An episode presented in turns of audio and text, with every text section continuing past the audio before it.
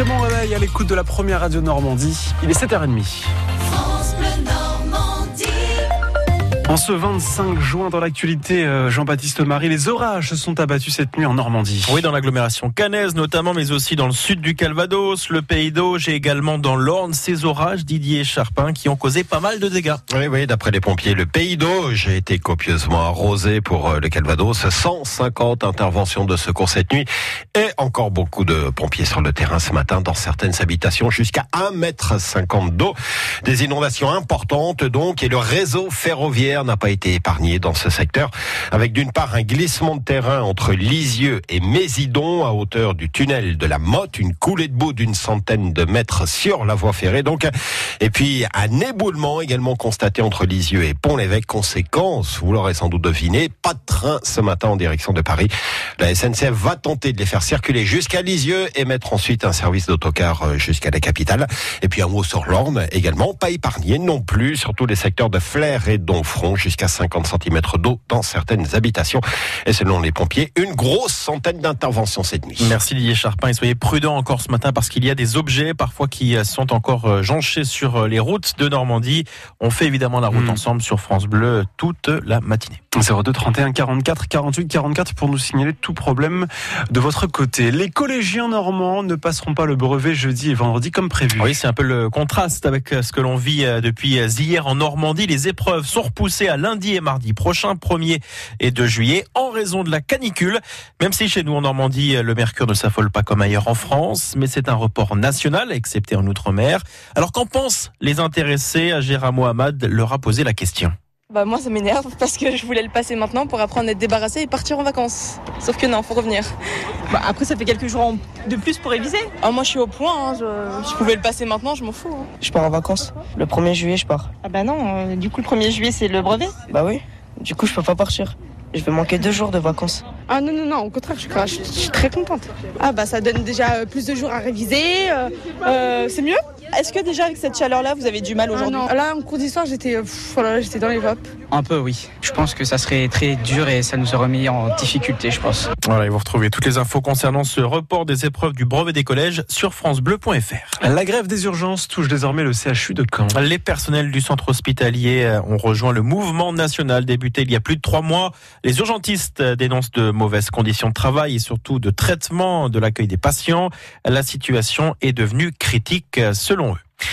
Un an de prison ferme avec mandat de dépôt pour un gilet jaune interpellé samedi à Caen en marge d'affrontement avec les forces de l'ordre. Sanction du tribunal de, de correctionnel pardon, de Caen hier. L'homme de 42 ans avait sur lui de l'acide. Le parquet avait requis deux ans ferme. L'homme sera convoqué ultérieurement par la justice pour savoir comment sa peine sera exécutée. Les deux parties peuvent encore faire appel de cette décision de justice. Obliger les entreprises à rechercher un repreneur en cas de baisse substantielle de l'activité. C'est ce que veut faire inscrire dans la loi le député Les Républicains du Calvados, Sébastien Leclerc. Il a déposé un amendement pour aller au-delà de la loi Florange qui contraint uniquement à chercher un repreneur en cas de fermeture de l'usine. Une proposition de loi qui fait écho à la situation de la sucrerie de Cagny dans le Calvados que le propriétaire allemand ne veut pas fermer tout en supprimant 70 emplois. Sébastien Leclerc nous détaille cette proposition de loi.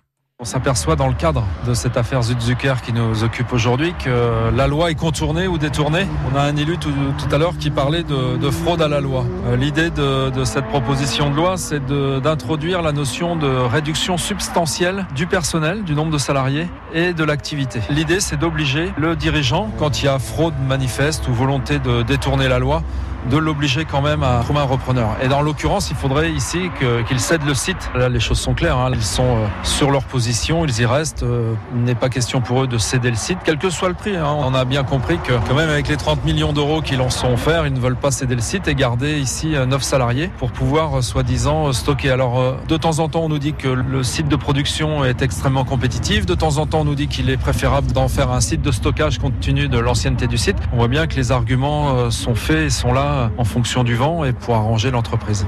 Le député LR du Calvados, Sébastien Leclerc sur France Bleu Normandie. Les betteraviers, eux, les betteraviers, eux, se rendent en Allemagne aujourd'hui. Leur offre de reprise présentée à Sudzucker, la maison mère de la sucrerie de Cagny, n'a toujours pas eu de réponse. Alors les agriculteurs euh, se rendent sur place pour connaître les intentions de l'industriel allemand.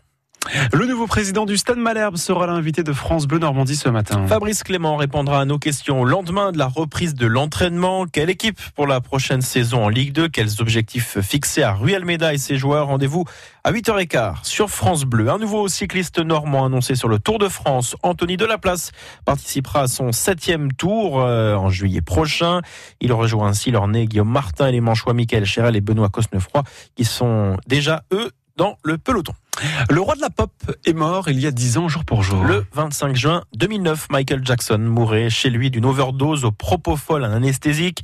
Un anniversaire pas si fêté que ça, notamment aux États-Unis, en cause notamment la diffusion de Living Neverland en mars dernier, un documentaire dans lequel deux hommes détaillent les abus sexuels que leur a fait subir la star lorsqu'ils étaient enfants. Malgré cela, depuis sa mort, Michael Jackson a rapporté plus de 2 milliards de dollars d'après les calculs du magazine américain Forbes en 2018. Alors est-ce toujours le cas, Loïc Piala? L'an dernier, Sony a dépensé 250 millions de dollars pour acquérir les droits du catalogue de Michael Jackson. Pourtant, la maison de disques n'a sorti aucun album à l'occasion de ce dixième anniversaire. Les chaînes NBC, ABC et CBS, jamais avares de rétrospective, n'ont pas non plus prévu d'émissions spéciales. Difficile de ne pas y voir une conséquence du documentaire Living Neverland.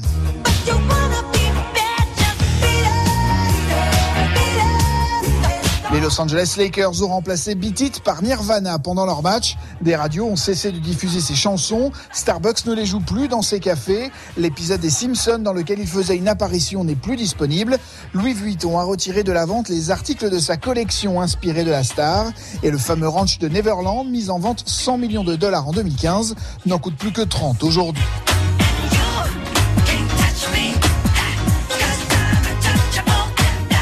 Ce serait une erreur d'imaginer que la marque Michael Jackson ne vaut plus rien. Chaque semaine, sa musique est toujours écoutée 16 à 17 millions de fois sur les sites de streaming, autant qu'avant la diffusion du documentaire. Loïc Piala, donc pour euh, le roi de la pop mort il y a 10 ans et, cet anniversaire, vous l'avez compris, qui n'est pas célébré, mais on écoute toujours autant Michael Jackson. Le quintet à Vincennes, Hervé Fortin vous conseille de miser sur le 2, le 12, le 13, le 14, le 8, le 10 et le 7. 2, 12, 13, 14, 8, 10 et 7 pronostics à retrouver sur francebleu.fr.